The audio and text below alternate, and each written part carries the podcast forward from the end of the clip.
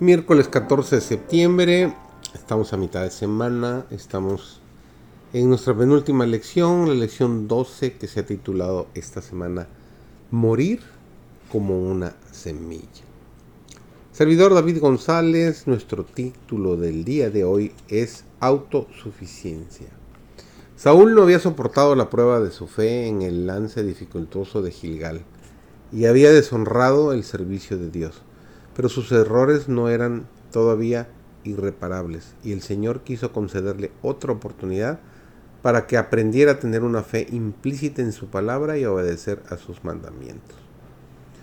Cuando fue reprendido por el profeta en Gilgal, no le pareció a Saúl que hubiera un gran pecado en la conducta que había seguido.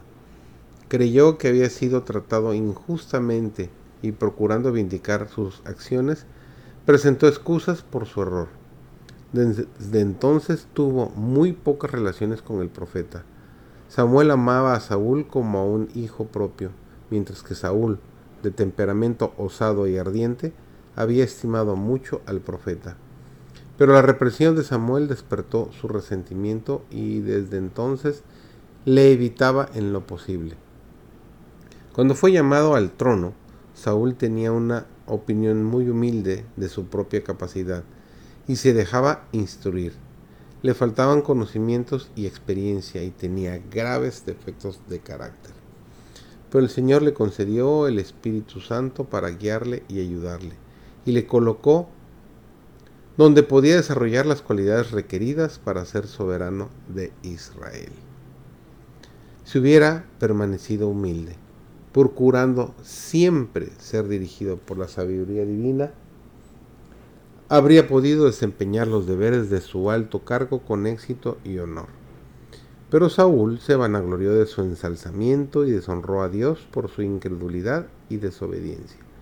Aunque al ser llamado a ocupar el trono era humilde y dudaba de su capacidad, el éxito le hizo confiar en sí mismo.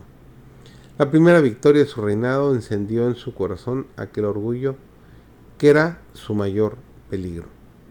Aunque al principio Saúl dio toda la gloria a Dios, más tarde se atribuyó a sí mismo el honor. Perdió de vista el hecho de que dependía de Dios y en su corazón se apartó del Señor. Así se preparó para cometer su pecado de presunción y sacrilegio en Gilgal.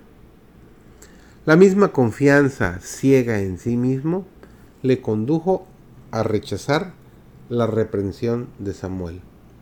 Saúl reconocía que Samuel era un profeta enviado de Dios. Por consiguiente, debiera haber aceptado el reproche, aunque él mismo no pudiese ver que había pecado. Si se hubiera mostrado dócil para ver y confesar su error, esta amarga experiencia le habría resultado en una salvaguardia para el futuro. Cuando Saúl se desvió de la reprensión que le mandó el Espíritu Santo de Dios y permitió justificarse obstinadamente, rechazó el único medio por el cual Dios podía obrar para salvarle de sí mismo. Se había separado voluntariamente de Dios. No podía recibir ayuda ni dirección de Dios antes de volver a Él mediante la confesión de sus pecados. ¿Cuánto daño nos hace el orgullo en nuestro crecimiento espiritual? ¿Cuánto daño nos hace la autosuficiencia para no poder tener el carácter de Cristo? Oremos cada uno por nuestro carácter.